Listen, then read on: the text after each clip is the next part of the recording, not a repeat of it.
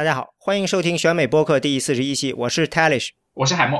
我是林瑶。选美播客是 iPn 播客网络旗下节目，我们的网址是选美点 US，我们推荐大家使用泛用型播客客户端订阅收听，这样您能在第一时间收听到选美的更新。同时呢，也欢迎大家在知乎上关注我们的专栏和微信上我们的公众号。我们现在的会员计划呢是每月五美元可以享受到会员专用享的每日资讯啊，串联美有料的美国政治信息，也支持我们把播客做得更好。嗯，上一次，今天我们又回来讲大选啊，因为上一次讲大选好像是两周以前，那个时候，呃，这两周呢发生了很多事，因为我们在做的时候，我看了一看，呃，好像连这个这个邮件门这件事情还没有，呃，FBI 的最后的报告还没有出来，然后转眼间做完了以后就出来了，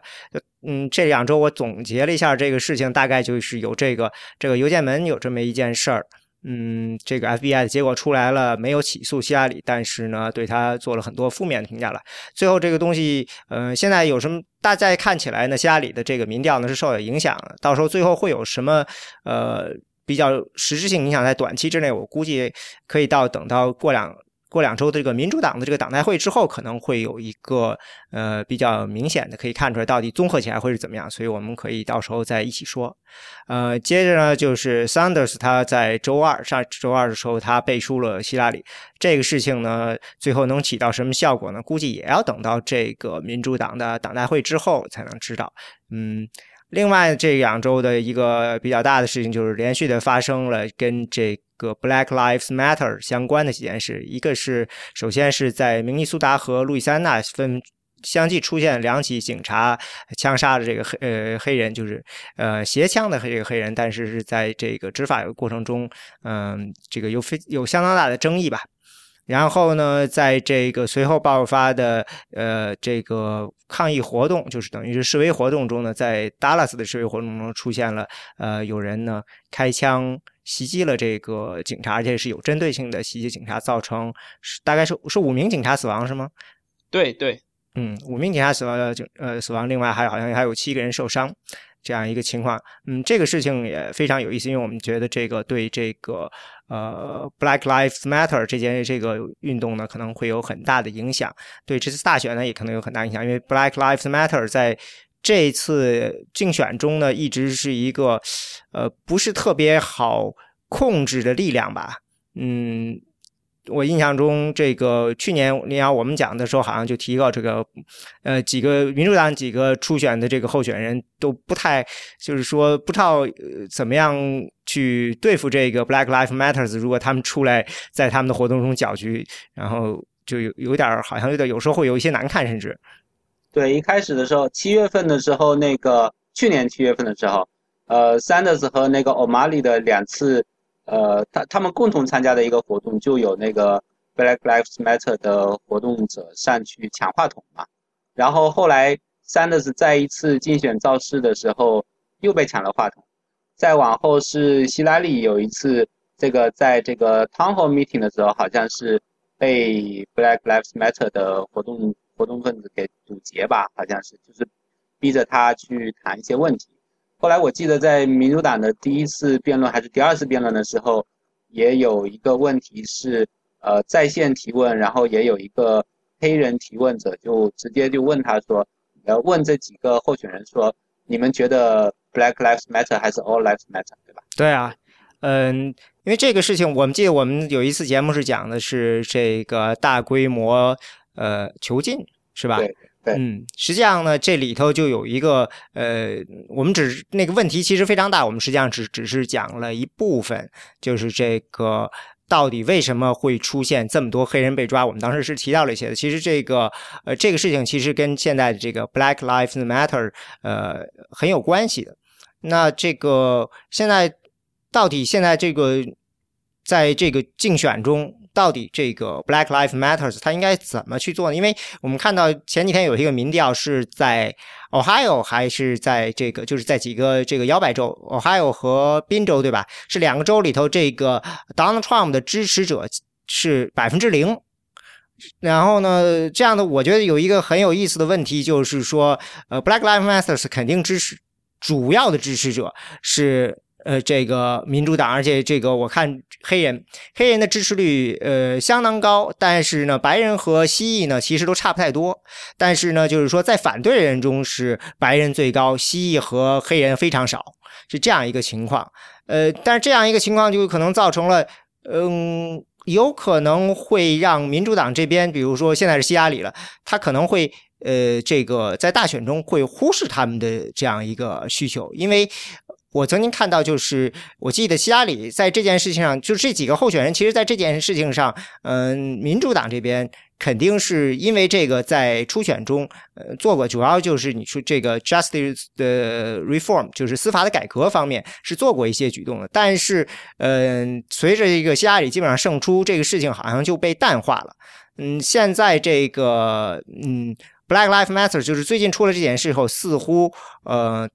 他们又开始谈这个，这是不是表现出这个事情？就是我觉得有两个事情，就可以说就是是不是就是这个竞选中什么议题受人欢迎，还是受时局影响很大的。那第二个就是我们怎么样在出了这些时候，我们怎么样去呃把握这个机会，把自己的这个这个需要希望被讨论的议题放到这个话题中去，让这些候选人去讨论。这是一个我觉得是一个挺挺有意思的问题。嗯，不知道你怎么看？对，我觉得就是在竞选的时候，大家关注哪个议题是比较受当下的呃时事所影响吧。但是，就是比如说像这种司法改革，还有就是说监狱系统改革等等这些问题，就是在竞选的时候本来也就只能表个态吧。就是说你你就是就说这种改革，它涉及到很多方面的问题，它可能不是一个。简单说说出一二三，然后就能改变的问题。所以，所以我觉得对民主党这边的候选人来说，呃，这些问题肯定都是如果他当选以后上任以后，肯定是要着手处理的这样这样这样的问题。所以，只要呃党内以及这个就是说党外的同路人里面有这样一股力量，所以当选以后能够继续施压的话，不怕希拉里。不会着手去处理这方面的问题，但是说具体的处理的时候，要出台很细的政策，要呃这个联邦层面和州层面共同的协调努力，这个不是能够一蹴而就的事情。所以呃，对于就是大的层面的改变，只要民主党能当选的话，我个人倒不是特别的担心。但是呃，就是像你所说的，在竞选的时候，因为在不同的时候。呃，候选人可能会侧重于强调不同方面的议题，尤尤其是最近这种恐怖主义袭击又重新开始活跃起来以后，希拉里可能会更多的强调那种外交上的鹰派路线等等，然后忽略了，呃，如果说忽略了国内的这样一种呼声，把这个黑人选民的这个投票当做理所当然的话，那有可能会导致黑人投票率的降低，但是。这个也很难讲，因为比如说黑人，如果黑人选民特别担心，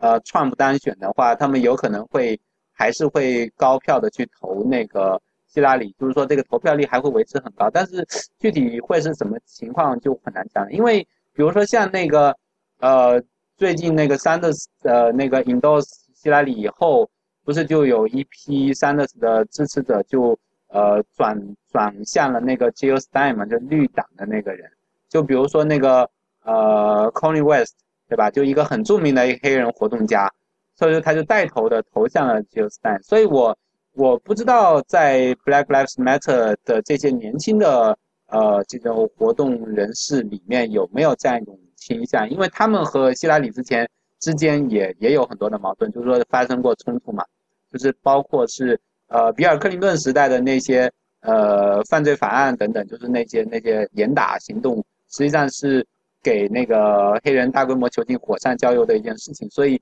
所以本身这个有有代际的冲突，有过去的那些沉重的历史包袱，所以这个对对选举会造成什么样的影响？其实我我也。对你说的这个，我想起来，就是我忘了是在 Kentucky 还是 Tennessee 这个初选的时候，这个 Bill Clinton 是为这个，当然是为希拉里去助选了。那其中我印象中有个活动中有个黑人就站起来说：“这个你你当政的时候，呃，通过了这些很多对黑人不利的，就抓了好多这种就是打击犯罪的法案，就抓了好多黑人。当时不过这个。”我印象中这个 Bill Clinton 还是非常老道的，这个其可以说是毫不犹豫就打回去了。当时就是意思拉出了一堆证据，说当时并不是我们这样，是你们整个这个不光是我要这样做，是黑人社区也支持我要打击犯罪的。这个东西呢，其实实际上呢，就是反映了这个。这个当时情况很复杂，其实是就黑人社区的这个犯罪问题，的确是需要呃打击犯罪来做。但是这个事情怎么样做到说是打击的是真正的是犯罪，而不是说是一种被大家现在觉得是有存在歧视，也是很复杂的。尤其是呃这个黑人那边，其实。他们的反应本身也是挺复杂的，因为我印象中最这个，比如说 Dallas 这次事件，这个呃袭击警察的这个 Mika Johnson 对吧？Mika Johnson，嗯，我看很多地方说他跟这个呃黑拳的，就是 Black Power 这个关系还挺密切的，是吧？好像他在一些这个 Black Power 就是新黑豹党这样建的组织，还是他是参加过还是有关系呢？海默，我记得你看过是？呃。一呃，就是据我个人所了解的这个情况，综合来看，呃，我我会倾向于把它是说成这样，就是呃，一方面来讲呢，应该它跟 BLN 是互相没有任何归属，所以 BLN 在之后是否定了说它跟 BLN 有归属，而且呃，他个人在那个和警察对峙的时候说过一个非常 controversial 的话，他的那个话如果照直的翻译就是我对警察暴力感到。呃，让我感到就是很难受，同时也对 BLN 让我感到很难受。那句话你可以从两面。BLM 是就 Black Lives Matter 是吧？对对对对，呃，所以就是他那句话，你除如果从一个方面去呃另外一个方面去看的话，他有没有可能是在说，因为 BLN 的那个。态度虽然说在正常人看起来是比较 radical 的，但是有可能在枪手看起来是比较 moderate 的，就是不够激进的。所以就是说有没有可能是那样的解，我我心里面也也有也有怀疑。但是应该来说，它跟 BLM 本身是没有关系的。呃，但是它应该是会跟某一些黑人极端组织有关。呃，据就是现在新闻上面讲出，起码有两个例子。呃，一个例子就是说，他呃曾经要参加某一个组织的这种游行的呃活动，是反川普的，但是他想背枪去，因为在德州，二零一六年一月一号之后是可以 open carry 的，好像他还是有执照。那么他是被那个活动拒绝了，所以那个活动呃那个活动我估计可能是就是比 BLN 要 radical 一些，但是呢呃就是比。更极端的又要稍微 moderate 一些，因为那个组织他是拒绝了。然后另外一个线索就是说，这个人在呃和本就是怎么讲和德州本地的另外的一个一个比较极端的黑人组织有一定关系啊。那个黑人组织基本上是在达拉斯枪击案前后发出的一个很明确的一个指令，就是说要去杀警察，要去杀白人警察，而且。在这个他这个组织的领袖剖这一段文的时候，他可能是别出用心还是怎么样，他专门剖了一张自己和这个就是克林顿前总统的照片。当然，就像刚刚这个林学长讲到的，因为就是克林顿时代，其实打击这个黑人的这些犯罪严打，其实按理来说，就是你你拿他来作为黑人权利这个象征，本身也怪怪的。不过他这种行为可能会。就是说，你如果单单是去做阴谋论的揣测的话，我觉得很有可能就会挖料，把他跟民主党排在一起嘛。但是呢，有趣的点也是在于说，川普好像没有往这方面去挖料。他大概知道，第一个就是这种东西都是蛛丝马迹，没有没有实没有非常 valid 的线索，你是拼不起来的。第二个就是在这个事情本发生之后呢，美国一般是要求，就是说大家的呼声都是团结。呃，还有一些可能其他共和党建制派的因素吧，所以他没有往这方面讲一些比较 crazy 的话。但是我只是就是我我不是想做阴谋论的揣测，我只是想说，就说如果川普他想做阴谋论的话，其实可能会有一些材料，而这些材料的主要来源是来自于枪手本人，呃，怎么讲，就是和一一些。不是在主流的、很边缘化的，主要是基于网络形态生存的，呃，黑人极端组织之间的关联。他如果要挖，他可以往这个方面去、去、去、去做。不过他也没有做，而且呃，基本上来讲，到目前的判断就应该是说，枪手跟 BLM 没有直接关系，而且呃，像他 Talish 老师在通信里面也讲到，就是如果要正确理解 BLM 的话，可能分两重嘛，他除了说要抗击这个警察的。对黑人群体的这种比较不成比例的暴力之外，它还有可能就是因为黑人社区本身黑人对黑人的犯罪得不到警察配备足够的警力加以干预，然后黑人社区不够安全，好像是被已经放弃的地方一样。那么如果从那个角度来看的话，就是 BLN 其实是需要警察的。那如果 BLN 这 BLN 只是需要就是说公平执法的警察，那如果从这个角度来讲的话，那 BLN 更加没有理由去。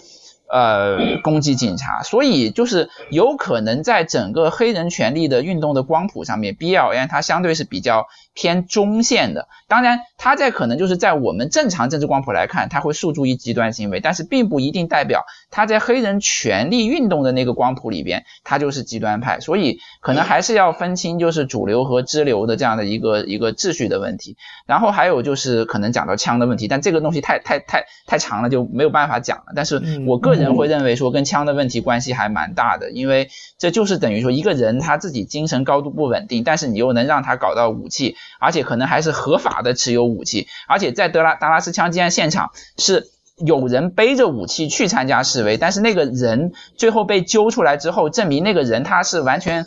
他只是背了武器去，他完全合法，没有被警察去追究。但是你又要想回来，就是说在那个点上面，那会 create 非常多的。就是 uncertainty，让人会觉得说这这这是怎么一回事情？包括后面后续的在追悼式上也有人背枪去，就是嗯，当然 open carry 德州不是德州不算新的了，之前已经一堆的州都通过了，只是说就是联系到德州这种历史风貌，然后再加上这个 open carry 的法律的通过，会使到整一个达拉斯枪击案的面貌呃更加的一定程度上是扑朔迷离。啊，对，这一下说了好多，呃，那得慢慢说。我想先强调一下这个，呃，Trump 这个，嗯，我我觉得 Trump 显然他的态度变了很多。嗯，因你可以对比他以前在类似的这事件中，他显得非常非常的，呃，你可以说他在这上头是属于呃收敛的，相当收敛的。嗯，不光是在他在这个这个事后的声明中，他表示说对，呃。达拉斯事件愤慨，但是呢，对这个在明尼苏达和路易斯安那的两个事件，他表示这个是很很是一个惨剧。等于他虽然就没没有说直接的，就是说我怎么支持 BLM，但是他就说这是个惨剧。后来他在接受接受采访的时候重复了相同的观点，这个呢是非常有意思。嗯，他现在我们刚才就刚才看，就是说他黑人对他支持率极低了。嗯，所以说他没有。什么就是说需要去争取 BLM，所以我觉得在这件事上对他来说反而解决起来非常简单，因为他不需要提供任何的解决方案，反正我也争取不到你，但是我只要表示对这个事情表示一定程度，就是表示同情，那就可以，就他实际上就完成任务了，他有可能就应该呃争取到，如果有人想要投的票，他可能就已经能争取到了，呃，倒是像。呃，希拉里这样这一片呢，他会比较困难。在考虑到我是不是需要在政策啊，或者说上推出一些实际的东西来，嗯，所以对于创普来说呢，我觉得这个他这个招呢，就是动作，最近这个动作呢，还是比较的合理，对他是有利的。呃，对我稍微补充一点，就是跟刚跟他的徐老师讲的是基本上是重合的，就是有人有的分析人士也指出，就是呃呃，应该是在在幺四年左右通过了一个对于投票法案的一个规定吧，大概就是说按照那种新的制度格局的话，黑人投票率可能会下降。那那所以这可能也是 Trump 就是就是照刚刚他的徐老师讲的，就是他他只要表个态就可以了，他也不去激怒，但是他也没有会去说有什么呃更多的政策的一个一个其中的原因，因为他可能估算到就是呃如果真的是黑人群体的总投票率会下降的话，其实他他既然也不会投给他嘛，那对于他来基本上是利好因素嘛，那所以所以他可能就就更加不用去去去去去考量，就说。提出什么任何的解决方案，他只用说在奥巴马的治下，美国是分裂的，就是要特别强调这一点。他他仍然他他虽然修正了，但是他没有忘记这一点，这一点他非常的 clear。他说这个 美国是我们我们不是 united 的，我们是分裂的。在奥巴马治下，我们只会更加分裂。他讲来讲去就是讲这个东西，所以奥巴马后来在来来到达拉斯致辞，奥巴马就会说，我们其实，在枪击案之后，我们是会团结起来。所以他要拉着老布什过去，呃小布呃小布什过去，对吧？对对对对，嗯。呃，我还想起一点，就是你刚才说的这个呃，公开持枪的这件事情。我们刚才说了，这个有一个新黑豹党，这个密克· o 斯好像跟这新黑豹党之间有一些关系，因为我记得呢，呃，这个这个他还去参加过一个相当于是就是这个叫做 Black Nationalism，或者说这个呃，就是属于就是嗯 Maximum X。相关的那个组织的这个呃，他们的一个活动，他还参加过。当时有人对他还有印象，说那个大胡子的年轻人，他在在那儿，但是呢，他站那儿有一个人就说，我跟他说，他当时那个这个米克张子就跟他说说，我在待在这里头觉得很舒服，就跟到了家一样。没有任何其他的那个，他就是说完了说这个，然后呃有这个印象。但是这个很有意思，就是这个新黑豹党呢，跟旧旧黑豹党，我们对那个很多人可能对旧黑豹旧黑豹党是有印象的。这个新黑豹党跟旧黑豹党，这是可以说是完全没有什么关系的。这个新黑豹党是接着继承了这个 Maxim X，其实就是那个呃，就是呃，就是那叫什么伊斯兰 Nation 是吧？就那个组，他们那个组织等于是的一个头到到了这个新黑豹党接管了，而且他们的总部就在 Dallas。他们现在被认为是一个 hate group，就算是一个种族主义就是极端的组织了。呃，但是现在想说的是，这个老黑豹党，他当年的时候就是加州是也有这个 open carry law，他们当时就非常喜欢用这个借助这个 open carry law，就是他们喜欢背着个枪，然后跟着警察转。就有点像说，因为那个时候不像现在似的，我们有手机可以随时拍照嘛。他们那个时候就是背着个枪，就看警察执法。比如警察在街上这个抓了一个这个黑人开车的，他们就在那看着，他们啥也不干，就端着俩大枪在旁边看着。然后呢，警察如果对他们表示有意见，他们里头这个有人呢也是律师。就是呃，给他们查过的，这就让他们拿出这个州里的法律条文，说这州里是允许的。我什么都没干，我们只是端着把枪在旁边站着。嗯，这个这招其实当时就是对警察压力非常大嘛。嗯，现在后来不是现在了。我印象中，这个四年前的大选的时候，我在我们家楼底下看到过一张别人贴的海报，那个海报呢，就写的是。这个 shoot the police，当然不是说开枪 shoot police，上面是有一个人拿这个摄像机，呃，照相机，就像有点像是，实际上意思就是说，呃，我就想起当年黑豹党那种作风，但是他当时这个呢，这个海报呢是一个蜥蜴的组织贴的，意思就是说要这个停止这个叫做种族滤选 racial profiling，就是说你看到有这个警察抓我们这个蜥蜴的人，或者是这就是当街把他截下来什么的，你就现在呃端起手机来录一段。给警察压力，对这个也大概就是之前呃，在明尼苏达和在这个路易斯安那的为什么会引起社会上的呃这么大的反响的原因，因为他们都是呃受害者的呃旁边有人就是执行了这个所谓呃就是 take the photo of the police 呃 brutality 这样的一个一个行为，对。对这个事情，就是说，呃，从这个角度讲呢，就是呃，其实大家用这个手机呢，可以达呃达到了当年的这个呃黑豹党的这种策略，而且呢，能让全世界的人都看到。就像在你刚才说在明尼苏达的那个呃事件发生以后，当时那个人打开了这个他的他女朋友打开了这个手机拍摄以后，我印象中是超过两百万人在网上观看嘛，嗯。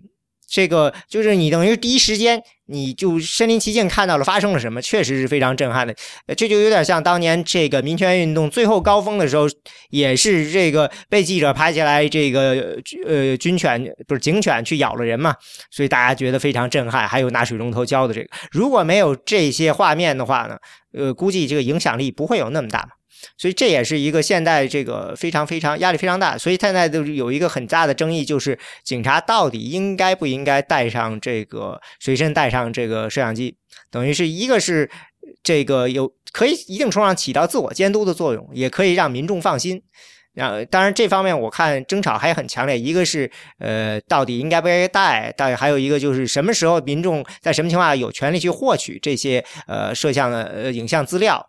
嗯，不过这个市场已经很大了，好像这个 Taser 做那个 Taser 呃枪的那个公司，现在已经是这个所谓这个 Body Camera 它最大的公司了。嗯，等于就是它就专门做这种警察器械嘛。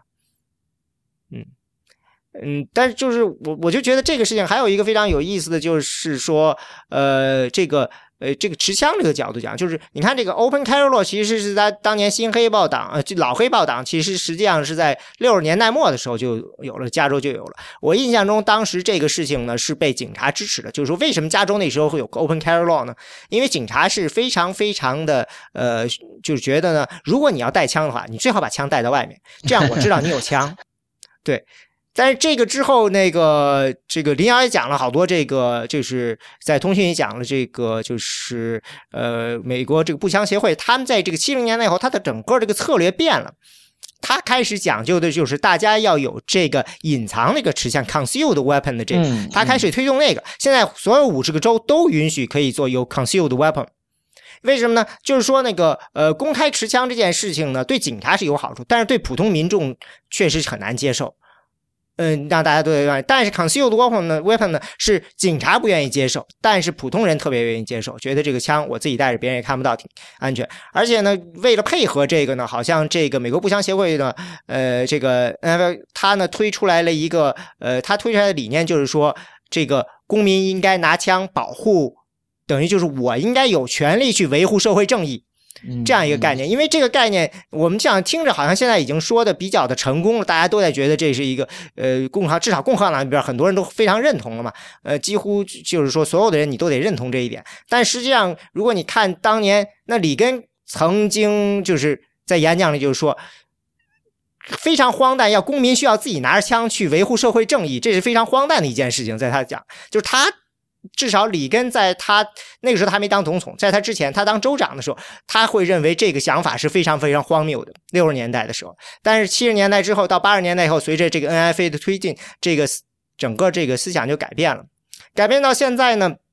大家都有了这个隐藏持枪了，但是呢，公开持枪这件事情呢，好像还不有只是有不到一半的州支持。那现在好像这个，因为这个事情出现了，我记得这个，呃，他们呃，现在达拉斯那边又有争议了，因为就像市长就跑出来，还是警察局长就跑出来说，呃，因为有公开持枪，又出现了这样事情，我们在事情出来的时候，我们真不知道谁是这个枪手，谁不是枪手，因为大家都是可以合法持枪的。对，在在 Orlando 的这个枪击案之后，NRA 曾经有一个讲法，当时还是很多人听了之后觉得有道理，就是当时他的说法是说，这个酒吧是 gun free zone，但是事情还是发生了。不过这一次呢，你调回来到达拉斯这个事件上，NRA 的讲法就很麻烦了，因为 NRA 是说这个好人有枪可以挡坏人嘛，但是这一次的问题是说，你这个有枪的不仅是好人了，有枪的是 professional 的人啊。当时，但是你你你没挡住，你没挡住这个有呃军事背景的，然后他用的是又学习了一套，就是打完枪就就赶快跑，然后一边跑一边在枪击，就是有有那种专业的狙击手那种能力，你根本挡不住啊。所以连专业的 professional 的人都挡不住的话，那那我对吧？就是他那个说辞又会就会就会碰上问题了，就会很明显的碰上问题在在这个场景里边。而且在奥兰多的那个案子里面，那个说辞本身也站不住脚啊，因为他只考虑到那个单词，他就呃这种说法就是说你在在夜店里面有枪就能保护好人，但是你不想想夜夜店有枪不，你不是说只有在有恐怖分子那一次来之前，大家预料到恐怖分子要来了，所以纷纷持枪去阻挡恐怖分子，而是说你要允许夜店里面持枪，那你就每次都所有人都能持枪进夜店嘛。那持枪进夜店喝的醉醺醺的，那那个早在恐怖分子来之前，早八百年，那个那里面估计就已经发生枪击案了，对吧？就是大家一喝醉了就，发生冲突就就打起来。所以所以像这种说啊有枪了就能保护好人，你看没枪，所以才让坏人冲进来把大家杀死，这种就完全没有考虑到说你如果让这种在在在把 gun free zone 里面随便带枪进去，夜店、学校什么呃政府大楼什么的这些地方。那那这个枪案要比这个就就是说要肯定要频繁的很多，这是为什么？就是你，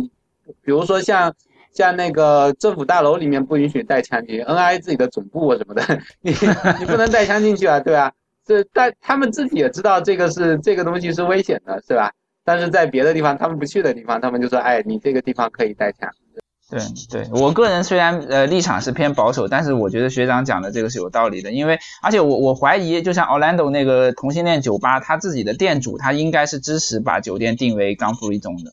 只只是说就是你你可能在外围的这些守护上面啊，包括警力配置啊，包括其他的一些什么，可能要做一些加强。但是你他常年作为一个这种营业到深宵的这种酒吧，他如果不定为刚福利中的话，呃，你可以想一想，他平常会发生什么样的后果。现在就是还是回来，就是我觉得 Dallas 那儿还有一个非常有意思，就是呃，Dallas 这个城这个他们的警长，这个新警长上任，呃，不是新警长了，他这个他就是现在的警长，自他上任以后呢，Dallas 这边的其实的警民关系呢比以前好了很多。我印象中是从这个，他大概是零一年上任还是大概就是从一零一年的时候到现在，他的每年的这个呃，就是等于就是属于普通对警察的这个抱怨嘛，complain 的数目，从一年一百五十多起一直降到去一二零一五年的时候大概只有十几起。嗯，他用了非常非常多的呃，这个就是其他地方的人可能觉得嗯。不，就是有点儿，好像有点儿，呃，反传统的这种训练警察的方法。比如说，最现在，嗯，这个他用的有一种就是 de-escalation。这个这个方法呢，到底其实本身还是有争议了，但是呢，好像我看现在民主党那边好像对这个非常有兴趣，因为嗯，这件事情出了以后，正好双方都在写党纲，民主党马上把这个写到了党纲里，希望警察能够接受这个 de-escalation 的训练。意思什么意思？比如说，他就说，如果发生了冲突，警察到了现场，不应该是第一时间就冲进去，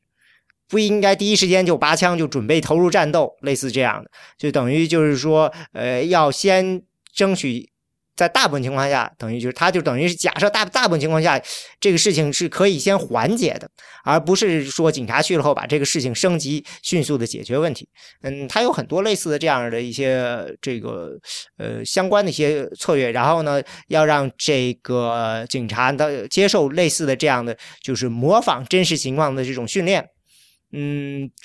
至少说从他这边看。就是说，从 Dallas 这些年呢来看呢，嗯，看着好像实际上是效果还不错，嗯，但是也有，当然有很多人抗议了，因为说只是一个地方这么多年，到底呃这个这个方法到底怎么样？嗯，这个有怀疑。不过呢，嗯，就是现在的情况就是也挺有意思的，嗯，像出了这个事情。其实呢，就是对各地地方警察就出了一个挑战，因为你不可能说是联邦政府说警察要怎么样。那就像达拉斯这边，我记得他这个警长自己就说，我们还会坚持原来这套，我们这个很有用。嗯，是这样的。这这个策略，它实际上是跟最近几年社会学界兴起的一种新的关于暴力的理论是有关系，就是有理论基础的。实际上，最近我正在看准准备写书评的一本书，就是。呃，那个社会学界有一个大佬叫做 Michael Collins，然后他写了一本书，前几年叫做 Violence，呃呃，My My Micro Sociological Analysis 还是什么，英文比较就翻译成刚刚翻译成中文是那个暴力的微观社会学分析，然后是那个我们群里那个刘冉翻译的嘛，然后刘飞，那是要出要出版。对对，他是已经在印刷，马上要出版中文版了，然后就给了我一本样书，让我看完以后写书评。然后这个实际上他这个理论就是因为提出可能也有十几年了，然后他那个就是这个理论大概的意思就是说，暴力有宏观层面的因素，但是宏观层面要要通过微观层面的这种心理机制才能最后起作用，就不是就一个天生很暴力的人，他也不是每天动不动就打人，对吧？他肯定是有。特定的场景触发他，然后他再把这个暴力给发泄出来。然后对于那些本来不太暴力的人，他为什么在某些情境下会变得特别暴力，也是有这个原因。就是说，他最终这个中间有一个微观的心理调节机制，这个机制就是所谓的 confrontational tension fear，就是冲突性的紧张和恐惧。然后这种冲突性紧紧张和恐惧，就是就是实际上你在那种呃，在在对抗的场景下，就是。你双方都有一种一种既有向前的冲动，又有一种向前的紧张感，就是害怕被对方压倒，然后因为这个整个整个场景非常的非常具有冲突性，非常 confrontational，所以你的那种肾上腺素就上升，上升以后就是这时候如果一方稍微有示弱的话，另外另外一方就会像打了鸡血一样的，就是就是冲上去就一顿暴揍啊或者怎么样，就是他控制不住自己的暴力倾向，人家很多时候会这样，就是所以这样这里面有一个这种这种微观机制在起作用，然后你。就是说，这种微观机制，但它有背后有可能有很多宏观的因素在在促进这个。就是什么时候这个微观机制更容易起作用，什么时候不太容易起作用，是肯定是有宏观的机制。比如说，警察，呃，在在一个在一个大大家都持枪的社会里面，警察肯定是看到看到一个嫌疑犯，他就更紧张嘛，更紧张就那个嫌疑犯一退缩，他就更容易发生，就是警察就更容易发生暴力的行为。然后如果没有持枪的，大家都不持枪的社会，警察可能就很彬彬有礼。然后还有就是说，比如种族歧视也是一个因素，就潜在的警察看到一个黑人就觉得他更可能是一个持枪的嫌犯等等。这这些其实都都会起作用。但是如果在就是这个作者的这个社会学家的意思就是说，在大环境暂时没有办法变好的情况下，比如说持枪权这个问题解决不了，然后种族歧视也不是十一年半载能够就化解的问题。那这时候可以通过在微观层面的调控，就是说，呃，训练你从微观机制入手，去减缓你的紧张感，减缓你的那种恐惧感，然后这样的话就能够有有效的避免这个宏观层面的那种促进暴力的因素最终转化为你行为上的暴力。那所以这种呃，de 就就是的就减缓冲突，对吧？就是呃，做冲突降级的这样一种策略。就是实际上就是依托于这个新出来的这个社会学理论的，所以就这几年，达拉斯应该是先开始搞这个实践，然后所以目前看来效果还是比较好的，但是就是不知道就是说其他，因为这个东西要全国推广开来，就像你刚才说的，各州它以这个政治动动力足不足是一个是一个大的问题，就是很多地方他不愿意搞这些训练，不愿意搞这些改革，所以但是呃就是说。这个这个，我就这个意思就是说，这个策略它不是一个凭空想出来的东西，它是社会学家对，就先通过积累了多年的这种观察，然后提出一个理论，然后这个在社会改革家再在这个理论之上，就是去构造这样一个策略，然后拿去实验。嗯，对，因为比如说有些人就怀疑，就是毕竟这些年，最近这几年，直到去年，嗯，这个，呃。谋杀的这个比例，或者是犯罪率都是在稳步下降，所以就是他就说这个你跟这个混同起来了，有时候可能看着不是特别明显。而且我看这个 Dallas 在呃今年的这个。呃，谋杀案的这个比例呢，嗯，上升的就跟其他很多大城市一样，上升的都很快。最近过去一年，呃，有不少城市，除了纽约这样吧，好像有大很多城市上升的很快。达拉斯好像这头半年已经几乎赶上去年一年了。所以说这个东西到底最后，呃，这个对犯罪率啊，对这警民关系有什么影响呢？嗯，还是。需要这个观察，然后需要其他地方呢拿过来去实践。只不过就是说，呃，就有人提出来，哎呀，这个事情偏偏在 Dallas 发生了，可能会影响到这个这样的这种。可能这需要推广，然后去进一步实验的东西呢，被呃，可能大家反而呢可能会被搁置，因为这个东西成本还挺高的。我记得他们达拉斯那边还说，他们准备建一个整个就是建一个一个小区，也不是很大的小区，大概就是有包括加油站啊、假的咖啡屋啊什么用那么一个小区，然后就等于就是假的嘛，就纯粹为警察训练用，模拟真实环境啊，类似这样的。嗯，做的还是就是需要投入，做相当投入来做这件事情。对，从从这个从越发从这个层面讲，我越觉得就是达拉斯枪击案的枪手本人，他除了说他的精神上是这种非常不稳定之外，我我个人会觉得他可能有一些别有用心，就是你从他信仰的那种所谓大范非主义的角度出发，他可能压根就不想看到美国有黑白的和解，就在他个人的立场上，我会有我会有这种解读。对，呃，如果是从纯的黑权的角度讲，是有这种想法的，就是说。就他们就是不想跟白人站到一条船里去，反正白人是自己会沉掉的。对，这个肯定不能代表整一个黑人族群的想法，就是就只是他个人的一个非常极端，然后可能跟他在退伍之后有一些没法没有办法融入社会啊之类的具体的那种东西。我只是说，就是还有就是想到就是说，呃，可怕是在于说，你这样的一个人如果放在其他社会里边，当然他也有可能，不是说完全没有可能造成这样的伤害，但是在美国他可能会更加容易，因为因为。大量的统计数据已经讲明白了，就是在西方社会里面，美国人的死亡率是 outlier 啊。然后美国人死亡率是 outlier 的主要原因就是由于是这个所谓的这个枪权，而且你再往追踪溯源去讲，它的核心的根本是它有民兵传统，但是这个玩意已经不存在了呀，这是一个历史上的东西。所以我我我我我我完全接受它在宪政层面是改不了，这个没有办法。但是就如果单从呃学理上来讲，我是觉得就是像嗯刚刚他。李舒老师提到的那种里根在当州长时候的看法，就是公民你就算有枪，首先大的武器你是不能有的，那种 AR 十五那种东西，你你要它来干什么用呢？嗯，不不是真的不是很明白。然后就是对，现在这个这个还是有争议。不过我现在看情况呢，很有可能就是有一些州会从州的层面开始加强。对这个背景就是背景审查啊，类似这样的事情，从州的角度的来解决。如果说在联邦的角度，呃，几乎是无不可能的，因为有 NRA 在里头，所以说联邦角度很难。嗯，等于说需要从不同的州、从不同的地方去实践，找到更合理的方式。另外就是。你刚才说的这个米克·张森，他到底怎么想的？呃，我看这个警长就是达拉斯警长，意思就是说，估计很多东西我们是永远不可能知道了，因为他已经死了。呃，另外呢，就是我们就是知道他在这个阿富汗的时候，因为他曾经随军去过阿富汗的时候呢，因为就是所谓的性侵，然后呢被。告，然后他的律师让他就是等于就是等于就承认有罪，然后呢就被遣返。但是遣返他又不是按照传统的那种叫做，呃，如果你是有问题，你被被遣遣回来的话，就是叫 honorary honorary 的这个 discharge discharge。但是他不是，所以说弄得就让人觉得非常有意思。现在军方说他们重开档案要去看到底发生什么事，但是呃肯定是一时半会儿不会公开的了。所以到底发生什么，这是就是说这是。本身我觉得这件事情也是可能慢慢的以后才会冒出来吧，这个就是再看了。对，嗯，所以，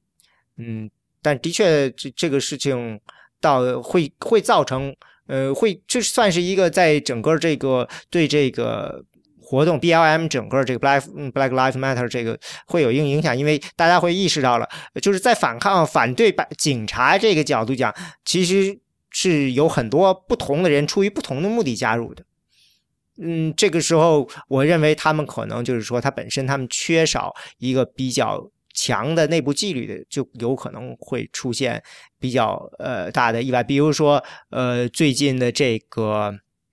嗯，这个事情发生以后，就出现了相当多的这个抗议的时候，有很多人被抓嘛。我觉得，呃，就是有相当多的这个 Black Lives Matter 人，还是就是愿意跟警察做一些正面的对抗，就是激，有点类似于说故意要让这个对方被激怒，就让警察不得不来抓他的这种的。这所以就这个事情呢，怎么发展就很难说了。我今天还看到一个文章说，呃，这帮人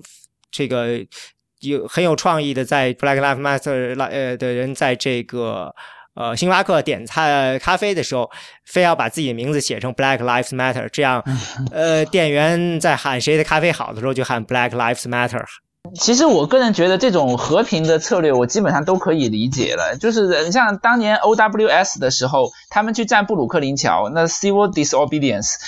呃，虽然说应该说是违法。但是如果你愿意接受违法的后果，你不做进一步的把这个事态升级，你就说，哎，我知道我违法了，我就被你带走了。你到这一点来讲，我个人觉得是 OK 的，可以理解的。他跟这个达拉斯这种去枪击，他完全是，呃，应该说是两个层面的事情。就是说，他他是我知道会违法，但是我要违法的体现出你这个系统有问题，然后我会接受你这个惩罚，他是这样的一种一种一种逻辑。但是达拉斯那种就是我要从肉体上消灭你，那这个。就那，所以，所以我我个人是是觉得说，他他跟这个 B L N 的主流是应该是，嗯，而且很有可能他是想说，他想把 B L N 变成一个，就就就那种跟他所想那种泛非主义，就是我们要成为一个一个，不仅是在用用现在的政治法律的这个轨道来为我们自己谋利，而且我们要最后要。改写这个轨道，要去颠覆这个轨道，他有这种非常激进的想法，那个枪手。所以，我我我个人不认为这种东西真的是能够代表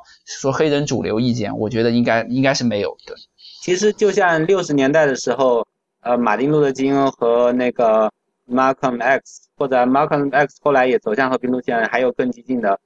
就是也是有两条路线的斗争嘛，是吧？和平的公民不服从运动和那种激进的武力对抗，然后和和平路线肯定主流，然后但当然就是说在和平公民不服从这个大的旗帜之下，肯定也会有人时不时的越界就打砸抢或者什么的，但是就好像前前两年的时候在。呃，Black Lives Matter 这个旗号之下，也会有人，呃，那个就是会去打砸抢，但是这也涉及到我刚才说那种暴力的那种微观机制嘛，因为你在大人群之中，有时候就是就热血上脑啊，或者做做出一些这样的举动。但是整体而言，就是说，至少这个 Black Lives Matter 的这个组织者，他们希望的是一种和平的，呃，公民抗命的方式。然后这个也是确实，就像你说的，这个枪手不满的地方，觉得他们。太过于和平了，和平就绥靖嘛，对吧？所以只有走暴力反抗的路线，就是好像在在历史上这样的两条路线斗争也是不断在重演。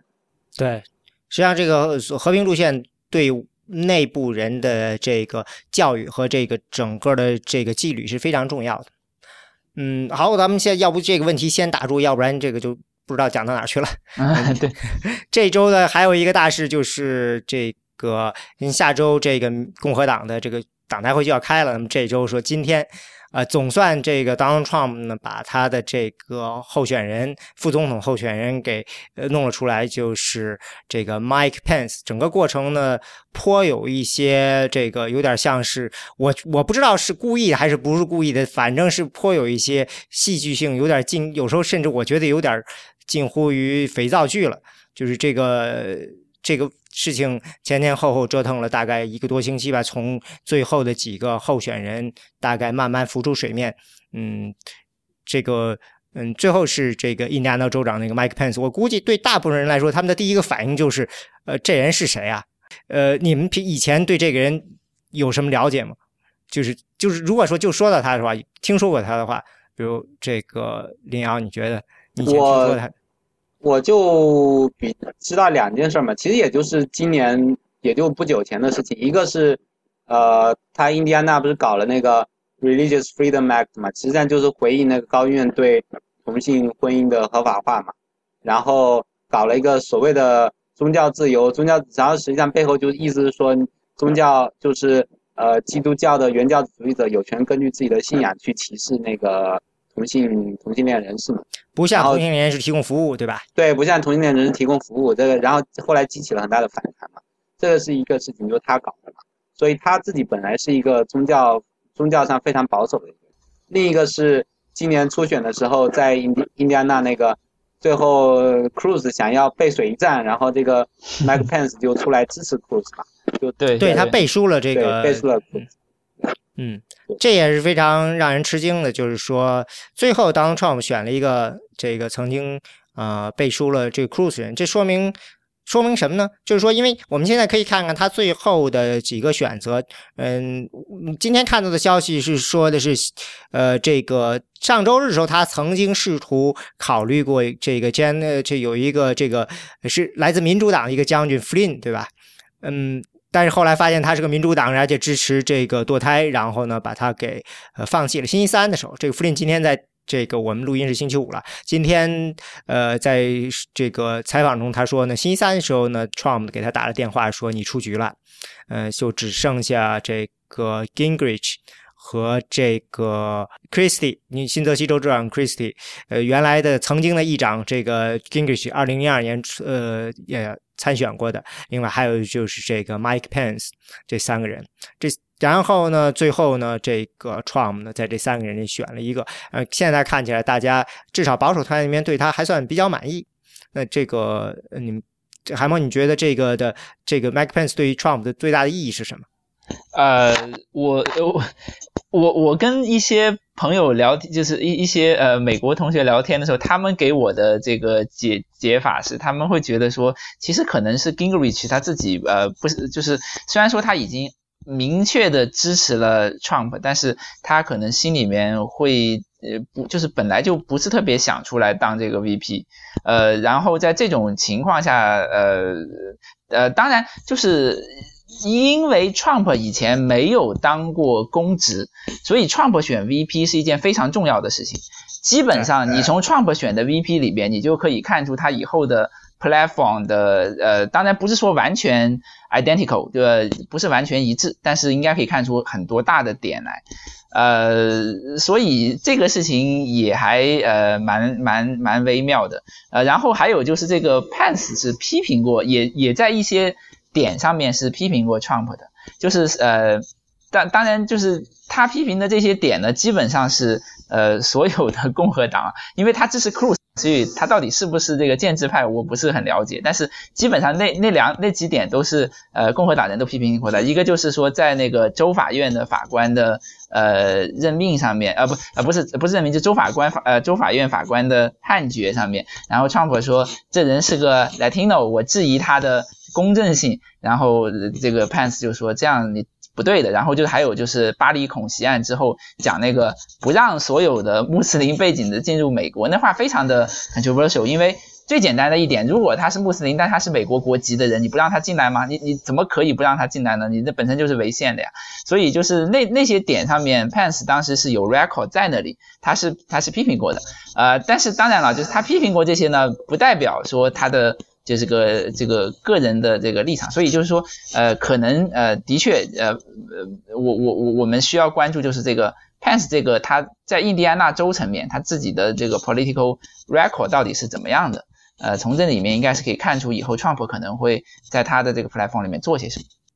是吗？我现在怀疑，可能还很难说。嗯，我现在有种感觉就是，嗯，我你刚才已经说了，这个 Pence 他。背书了 Cruz，而且他，我看五三八上有一个统计，他是史上共和党的副总统提的候选人里头最保守的一个。嗯，所以呢，你可以这样认为，就是如果我们从传统的竞选的角度讲，你可以认为就是 Trump 他还是需要一个人帮助他把这个保守派、这个福音派给征服过来。就是呃，如果说就像这个，如果你已经把这些人，嗯，就是比你会认为我已经把他们都征服了的话，可能对 Trump 来说，最好的方法、最好的票，当然应该是去找一个，比如说少数族裔、弱势群体，比如说找一个，那他们以前不是说有这个比较这个带很多人都希望看到的，就是 Mark Rubio 或者说 Nikki Haley 呀这样的。我完全，我完全同意，我完全同意，因为因为那样的话，对，那样的话，他才可以在共和党的这些人之上，就之外，你才能去搞到中间选民，或者说是就是比较 呃，对，就是就是其他的，要不然的话，你只能在这个圈内去找人了，就是你的你吸引的那个 base 就是你自己一个本来就就呃很 controversial 的，然后加一个。呃，如果就是真是呃像 Ted Cruz 那种那种情况的，这样的如果加在一起，你就大概只能在你这个你这共和党这个圈里面去找了，你很难再造再发展到你更加不要说民主党了，中间的你都很难很难争取到。对，这就主要是因为他在初选中，他把这个呃女性选民少少数就是少数族裔的人啊什么的，却都惹了一个遍。所以说，他需要有一个人去搭为他搭个桥，让那些人可以说哦，这个还是可以争取的。但是呢，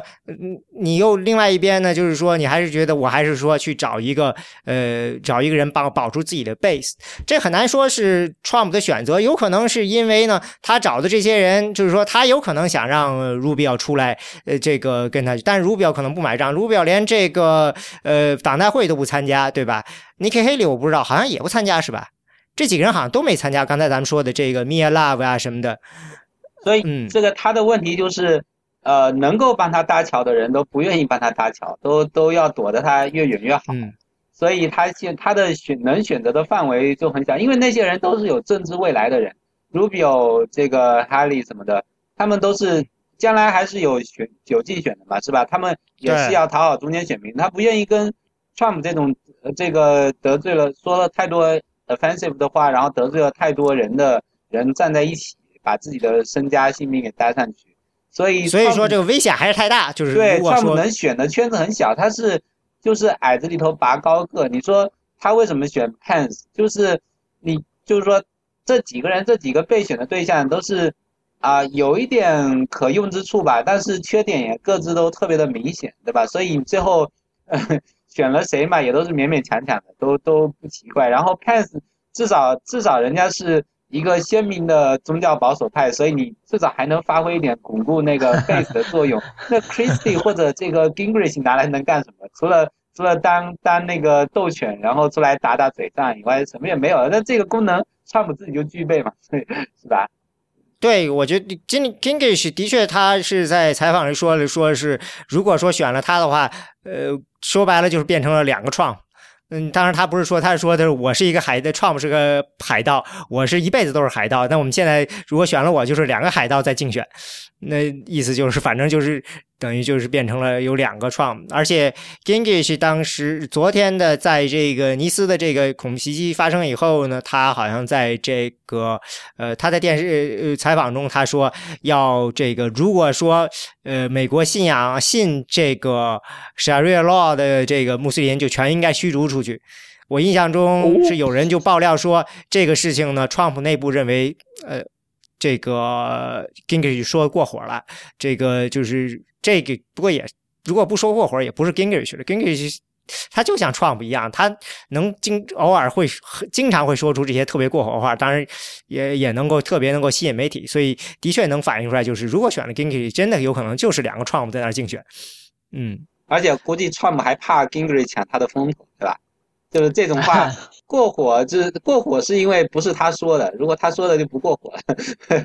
就过火的话怎么能用别人说？我觉得 Gingrich 对种族问题的理解其实非常深刻，他只不过说，嗯，对对对，他前几天不还表态说这个那个美国的一般的白人是没有办法理解黑人的痛苦，黑人受到的磨难什么什么之类的，对，这种话 Trump 是不会说的。而且他以前在接受采访的时候，很早以前在呃议长或者在这之前他就说说我们南方人其实就是利用了白人对黑人的有一种。恐惧心理，我们这个共和党上台，他他他很清楚这种种族之间的关系怎么样利用它，他可以往这边利用，也可以往那边利用。他其实在这点上是很聪明，但是就是，呃，他这个就是说，他有的时候他可能也不知道，我不太清楚他的这个本这个人特质怎么样，但是似乎就是他就是能够说过火了。我我我个人的理解是说，是呃，就如果站在他的角度上来看的话，因为。他基本上人生最大的成就，应该是在九十年代的时候带领着共和党重回国会，那个事情是一个非常大的一个，就是不管不管你说怎怎么样也好，就在他的个人人生成就里面算一个很大的成就。对，九四年的那个 Contract with America，然后把这个国会赢下来，五十年。对，重回重回巅峰。对，如果站在这个点上看，当然他，因为他二零一二年他也出来了嘛，就是当然最后也也也也也没成事嘛，也也中途就就就就溃掉了嘛，当然是个失败。但是我我估计他应该是他的他的想法应该是保持政治上的影响力，呃，同时扩大这种影响力，但是呢，不会说把自己的整个政治生命绑在一个不确定的东西的上面。如果他打个比方说，他他。做了 VP 的话，然后 Trump 这个选战，打个比方，他说败得很惨，那这一笔就不仅仅是说你参加一个选战中途退出那么简单，这就是一个非常大的一个一个失败，可以说，那等于就是说，我觉得甚至会影响到他九十年代他的那种功绩啊，就是在在我个人看来，我个人觉得他不在乎了吧？我觉得我我很困惑啊，Gingrich 现在还有什么政治影响力吗？我觉得要是没有 Trump 现在出来这一招，大家都把他忘记了吧？就在 Fox 做一个评论员吧。是是，但是在知名度，他知名度比 Pence 应该高啊，就是我我我感觉总体知名度要比 Pence 要高啊。Pence 这怎么说呢？Pence 按他自己的话，就是他整个晚了时代一代这个时代十年啊。对，就是他不是就抱怨说，我当了州长，发现我想干的事都被前州长干完了。就是就是因为他就是属于真的也是他的确是个保守派，但是他上他当到呃参呃众议员的时候是已经是两千年了嘛，那时候那个 Gingrich 都下台了，然后他想做的很多事情就发现小布什其实不是这么样想的，就他就觉得说我其实我想做的事情最应该做的时候是 Gingrich 在在台上的时候想做，但我上台的时候就已经变了样了，所以他就有一种我到哪儿的时候这个好像这个潮潮流已经过了，我就总在后面的一种感觉似的。嗯，所以 Ginky 也说，我觉得这个呃，这个 Pence 就是一个这个呃里根呃 Camp 和金里骑士的这个这个政治家。嗯，意思就反正这个说的其实也有道理，但是呢，就是呃，从这个角度讲呢，其实呃，Pence 对 Trump 来说，一方面他可以安抚这些呃保守派，另外一方面呢，他还是一个圈内人，他是一个建制派的，他是一个实实在在的建制派，毕竟是在国会待了十多年，然后去竞选的州长，他从两天开始，然后呢，他这个支持 TPP，而且是非常支持 TPP。对吧？嗯，减税啊什么的，就是说，呃，这个从这几个角度，他对国跟国会的那些人，呃之间呢，实际上是一个在这大家站的这个是比较的一致的。嗯哼，嗯，当然这很有意思。这点上对 Trump 来说就有点怪了。那 他就是因为是这样讲的，如果其实这个就是这，如果你你得到的好处应该非常大，你才会说我去选一个建制派。对，要不然的话呢？对，你会有一种说，我干嘛要找一个建制派呢？那只有这样，就有一个他怎么样去把握？就是说我找了个建制派，但是其实这个人大家要忽略他，你得要么就怎么着，你得有这样一个，因为我嗯，像金里奇这样的人呢，有一个好处呢，就是说跟他他好歹呢，他属于一个我有。我有这个建制派的经历，但是现在已经是一个十多年的呃圈外人的这样的一个，你还可以认为他是一个这个知道怎么玩圈内游戏的圈外人。现在至少还可以是这样的。这个这个对于这个 Trump 来说是一个比较呃，可能就是说嗯，比较能够满足他这个圈外人的形象的一个这个形式。但是呢，对于 Pence 来说呢，实际上呢，呃，的确真的有一种就是呃。这个 EJD 我看今天说就说，这说明了这个你选他就说明了 Trump 自己没信心，才会选出这样一个人来，等于是跟这个建制派和解。从这从这个角度讲，等于是，我不知道你们有没有这种感觉，就是因为这个人其实好像帮不了他特别大的忙。从一个角很多别人角度，因为他的知名度太低了。呃，我我猜。Trump 是不是因为对自己过分有信心了？他觉得那个民主党那边 Sanders 的人他可以抢一抢，呃，中间选民他可以抢一抢，所以现在只要稳固好那个共和党的基本盘，剩下的事儿自己就可以搞定了，或者怎么着？就是，当然 Trump 的心思我也猜不到了。我觉得这个，但但是按理来说，他现在应该是更加有危机感，因为呃，桑德斯没有变成第三党啊。这这个按理来说的话，就是这他他现在，但是他的民调的确现在跟希拉里在拉近啊，又又拉近了，那那真是不了解。我很我很怀疑川普 会是一个有危机感的人，因为我觉得他。他生活在一个完全不同的世界里头。对对对对对对对，你你你你说的对，你说对。我我的意思就是说，就是呃，如果又拉近了，那我不知道。就是如果单从理论上讲，我觉得他应该要有危机感才对，因为没有变成桑德斯是留在民主党这个 base 内，这样的话就很难会出一个第三党来分票。那没有这种情况的话。那除非，当然，因为因为因为退欧成功了嘛，所以有人就会说，呃，你不能光看这个 polling，可能到最后就来上一堆这种，对吧？就这种很很决绝的人。不过问题是，你在美国这种美国政治已经研究到比较透彻的情况下，他可能会告诉你，就是。这个不是美国的事态啊，美国基本上有很多是中间选民啊，没没有的给给你说，好像突然之间就一堆人就啊，我们就很决绝的，然后就选川普，所以从从这个角度上来讲，按理来说，他现在应该是要更加紧张，然后呃慎重才对。但是话讲回来，就是他个人怎么想的，那这个就完全不可测，因为谁知道他怎么想的？甚甚至于我我有的时候就会会想说他。呃，到底从整一个过程中间想求的是什么东西，我都不清楚。我不敢说他一定是想求得总统那个位置，还是说只是想通过整一个过程来增加知名度，我都不敢讲。就我实在是觉得他不大可测。对，像现在看起来吧，他跟其他人在选副总统最大的一个区别就是他的家里人的介入程度非常高。对。有没有这种感觉？有人比如说，有人说他的这个女婿这个 Crush 呢，基本上已经相当于是竞选经理的这样一个位置了。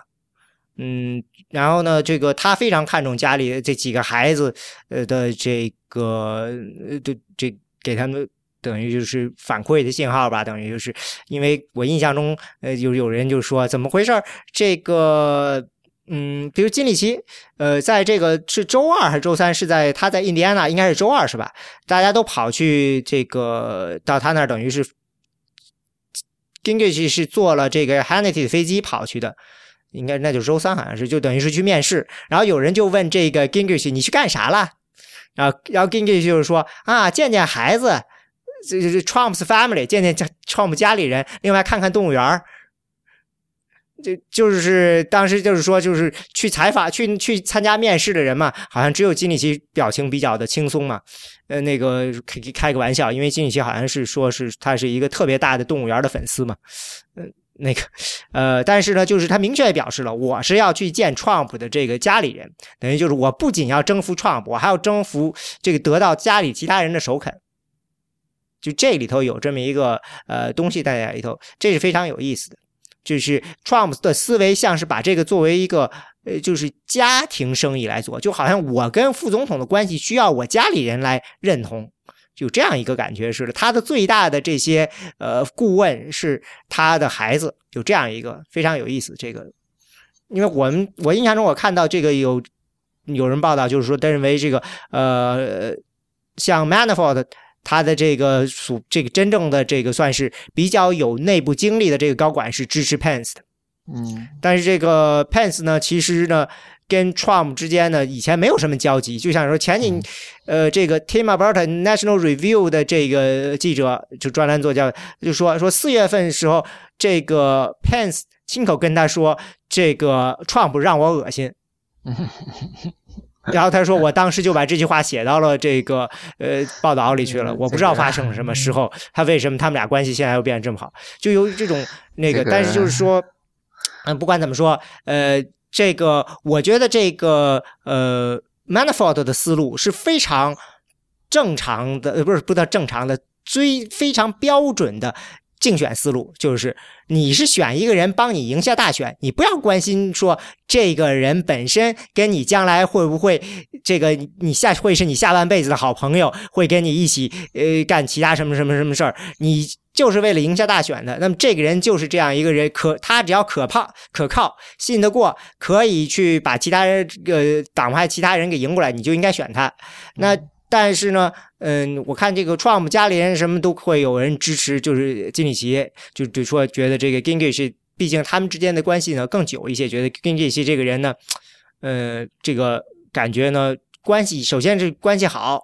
呃，虽然呢 Gingrich 也会骂 Trump，骂得很狠，但是他们觉得这个人，这个我们需要一个稍微有点对抗性，知道还能够跟跟你。较个劲儿的这样一个这个副手，而不是像这个呃 Christie 似的，成天就好像这个唯唯诺诺，好像从来连句反抗话都不带说的，这个太像这个跑腿的了。但是从从这点上说，Pence 应该也符合条件嘛，就是就是他也骂过 Trump 是吧？对，但是就是说呢，过关了啊。对，从这点上你可以这么说，但是就是说，好像 Trump 对这个 Pence 的这个，因为。基本上以前就从来不认的，所以 我觉得 Pence 还有一个可能呢，就是说能够让 Trump 家人还有那个 Manafort 接受的一个地方，就是 Pence 他至少他自称是一个要打正面选战而不是负面选战的人，所以他这个个人形象应该算是在这几个人里面算比较好的。因为这个 Christie 啊什么的都是，还有这个 Gingrich 都是都是过时的人，他这个身上包袱太多了。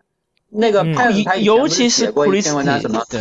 ？Confession of a Negative Companion 是不是他写的？然后哦，他这个事情是说的是他九零年第一次参加竞选，对吧？然后呢，呃，结果呢被人发发现呢，他拿那个竞选的资金来给他自己付他自己的这个房贷和他的这个他老婆的保汽车保险，这个当时是。允许的，这是合法的，只不过就是大家觉得说，你怎么能够拿这个钱来付自己的房贷？然后他自己就说，我是个穷人，我其实没那么多钱，我现在来竞选的话，我的工资什么都没有了，我我都付不起啊，所以我需要拿这个钱来付。然后呢，但是这个事情就是大家意见很大呀。后来他就道歉了，道歉完了以后就表示，好像这个自打那个以后，这个联邦竞选委员会可能是很有可能是因为这个或和其他一些。不知道有没有其他的类似竞选的问题，就是至少这是一个很重要的，然后就宣布说以后不能够拿这个钱来付自己的工资，就付自己就付自己平时的这种开销，就说了有这样一个，就工资是可以，但是你不能拿来付的付房贷。对，我记得他后来还还说还写过嘛，就是说什么这个打负面选战是对政治的毒害啊，所以从今以后我们都要好好做人，要打要打正面选战，对，不骂对方什么的，就就这这些话，我觉得那个那个 Trump 的经理啊什么的，他家人应该会比比较喜欢这种 style 的东西，因为感觉他们有点担心 Trump 就是太走走的路线太过于太过于挑衅了，太过于呃对嗯撕裂。对，实际上他们家里人大家都是做生意出身的，他们其实很在乎的是 Trump 这个品牌。对，因为 Trump 这个品牌，因为这次竞选呢，从商业角度上讲呢，其实是受到很大影响的。呃，这个我看就是有这个研究，就是说 Trump 这个品牌呢的在大家中的观念呢，以前的时候还是认为是一个比较这个花哨的一个，就是一这种品牌，但是现在呢，就很多人就开始用一种比较老气的思路来这个把跟这个品牌衡量在一起，所以这个对于他们觉得说这个将来对于这个整个这个公这个 Trump 这个这个品牌呢是不好的，所以我觉得你说的是有道理，他们要考虑到这个。其实好像这个 Pence 在这个接受这个等于是面试的时候留下印象是很好的，只不过大家就是有种感觉就是跟这人不熟，看着印象不错，就跟。别平时别的地方公司面试似的，你找一个人，这个人面试表现挺不错，你知道他进来后怎么样呢？就有一种他们可能就觉得，尤其是像 Trump，我觉得他是 Christie，我这已经是算是试用了这么久了，我对这个人知根知底了。嗯，有可能有这种感觉似的。嗯，对。不过从这个角度讲呢，这个 Trump 做出这样决定还真挺不容易的，因为这等于就是说他从他。自己的这个最舒服的地方走出来了，做了一件让他觉得自己觉得不舒服，但是很有可能从竞选角度讲是对的事情，这是很难的，嗯，所以我觉得这还还挺不容易。应应该是不能选 Christie，因为 Christie 有那些桥的事情，那个玩意在全国的曝光率太大了，那个那个我估计他是不会选，所以所以对一开始也是主要是在 Gingrich 和这个 Pence 这两这两者之间。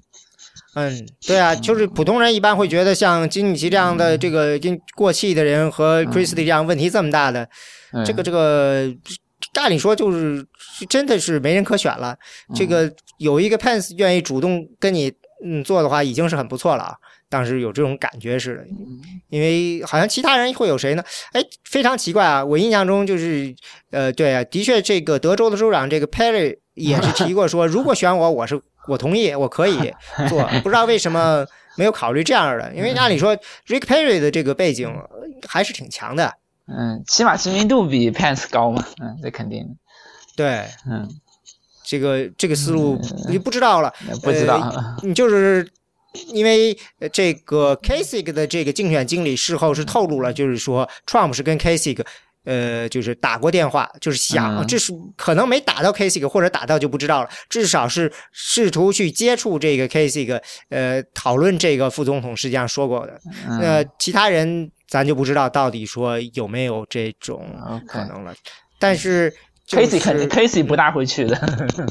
嗯，Kasich 不大会去淌这个浑水的，应该。嗯，对对，就是电话是打他，他应该不大会去，我感觉。对，嗯。对，能看出来，就是好像最后 Trump 选的这几个人里头呢，都是这几个人都有一种比较主动的向媒体释放说，嗯，Trump 看上我了，就等于是通过这种公开的渠道呢表示说，嗯，不错，而且不停的释放这个信号，这也可能是呃这样一关系。不过到底最后这个。创呃，这个 Trump 这个选这个候选人这个过程跟这个希拉里那边就完全相反。从这个角度讲，那希拉里那边就是我记得呃有一天是忘了是哪个星期天，这个后续所有的这些他的这个备选人到他那儿去面试，没人知道是谁谁进去的，就知道一小时进去一辆车。记者在外面看着，不知道谁进去的。就所有的东西，就是说，我们知道他肯定今天在面试所有的这些候选人，但是不知道是谁。但是不像这个 Trump 那边，基本上就是像我说，金里奇去面试，还要跟记者去呃采访一下，这说一说，就恨不得让大家知道，就是说今天他都才面试了谁谁谁，有这样的一个，嗯。我我觉得这个 Trump 还不够大胆啊，他如果够大胆，他应该选那个 Flynn 嘛，就是那个 那个你说将军，对，他就怕得罪了保守派，对，因为那个那个 Flynn 是支持堕胎权的，对吧？但其实他如果够大胆的话，他可以他不可以不担心那个保守派不出来投票，因为保守派肯定更恨民主党嘛，所以他可以靠这个 Flynn 就是又强化自己在外交外交方面的形象，然后又又拉拢一些，比如那个在在社会议题上对民主党就是说比较亲民主党的人拉到这儿来，就是在其他问题上离民主党比较远。就这看他怎么走。我印象中有一个人采访这个 Trump 的时候，那个时候 Flynn 还名字还没有出来呢。当时 Trump 跟他说说这个，如果我想走政治路线，我就会找金里奇这样的人；如果我想走这个军事路线，就是 military 的，我会找一个将军的。就过了两天以后，Flynn 这名字就飘出来了。当时我还觉得很有意思。嗯，这个可能据说完全是他自己脑袋一拍脑袋想出来的这个名字。嗯，对这个。这个事情到底最后是怎么样的，还是挺难说的。那这个，那下周，那这个 Pence 这个出来了，就是那下周就是党代会了。大家呃，有觉得这个有什么可以注意的吗？咱你们有没有要去在这个呃网易上去做直播啊？我们这个选美不是跟这个网易有一个海默是要去吧？呃，周三我就做一天，对，就是 cruise 那天，那就是到就是我们呃这个党代会一共四天，每天都会有人去在网上做直播，跟大家等，相当于是办互动式是吧？对对，就是有前方记者，然后呃你在后台就是。听一听前方拍的像录像啊，然后讲一讲那个发言人的背景啊，讲一讲，而且其其主要是讲发言人的背景和他说的这些话的意义，因为呃他们会提供这个呃有人专门呃就就这就是网易他们会提供有人基本上是做一个传译这种，所以传译这一块基本上不大用做，嗯。不过这个可能场外也会很精彩，不是？呃，这个 Ohio 那边 Cleveland 也是 Open Carry Law，大家都可以。现在是说的是都可以带枪到 场外，是吧？对，好像是。嗯嗯，对，可以带真枪，不能带玩具枪，是吧？嗯哼，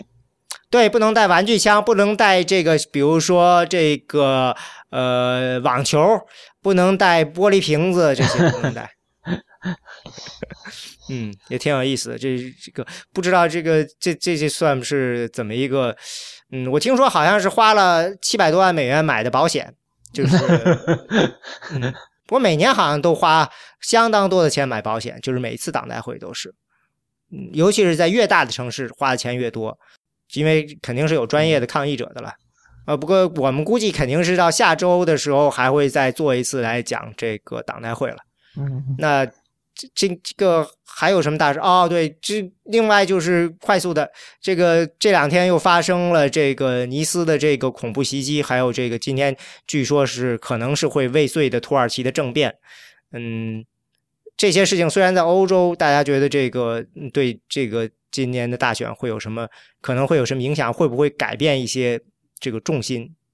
因为我注意到了，不管是希拉里和还是 Trump 都在采访中。都用了“战争”这个 “war” 这个词了，以前好像希拉里没用过这么严重的词的。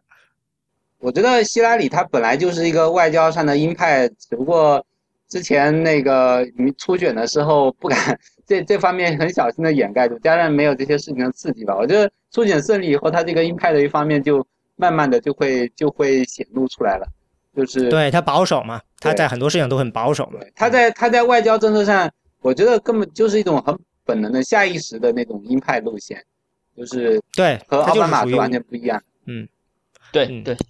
另外，从一定程度上说，奥巴马上台的时候，呃，当时整个那边的环境也让他，不管是国内的还是在中东那边环境，可能也让他不太好，呃，做一些大的这种。在做什么运作？所以呢，我觉得奥巴马这人可能比较在乎自己的这个完整性，可能现在就一直耗着也不做了。嗯，实际上从另外角度，有可能会给下一任，应该会给下一任总统做动作，等于是开了一个这个头，就有点像当年这个伊朗这个革命以后，这个把卡特弄得下不来台，结果换了这个里根以后，邦就把人质全放了。刚刚一宣誓就职，马上就把人都放了，就等于是也是就好像就。弄的这样一过程，所以说，嗯，会有这样影响。但是，嗯，我有种感觉，就是说，接下来这个事情可能对 Trump 来说还是挺有挑战性的。因为你比如说，如果还是就是一次一次的恐怖袭击，对 Trump 来说，他可以就反正就是坚持是我们要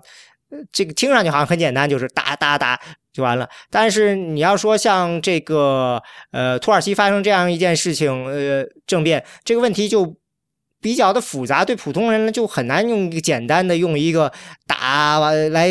解释这些把这个事情给解决掉。嗯，就需要说有一个比较深刻的一个外交上思路，因为实际上。你可以看到，就是说白了，还是就是中东那边几个小国的不稳定，叙利亚呀、利比亚不稳定，开始蔓延到周边的其他国家了。像什么这些难民啊什么的，这是蔓延到欧洲的。那这个像利比亚可能已经会影响到埃及的不稳定，像叙利亚，你看现在也可以影响到呃这个土耳其的不稳定。然后像那边也门会影响到沙特不稳定。那这样的这种情况，就实际上意思就是说，你指望着。那边人自己能够稳定下来是很难了，但是呢，怎么样让他们进去，其实是一个非常非常棘手的问题。这个时候去，呃，这个就算是你觉得可以用一个很简单的方法来解决，都好像很难说清楚的时候，这个你怎么样把这个事情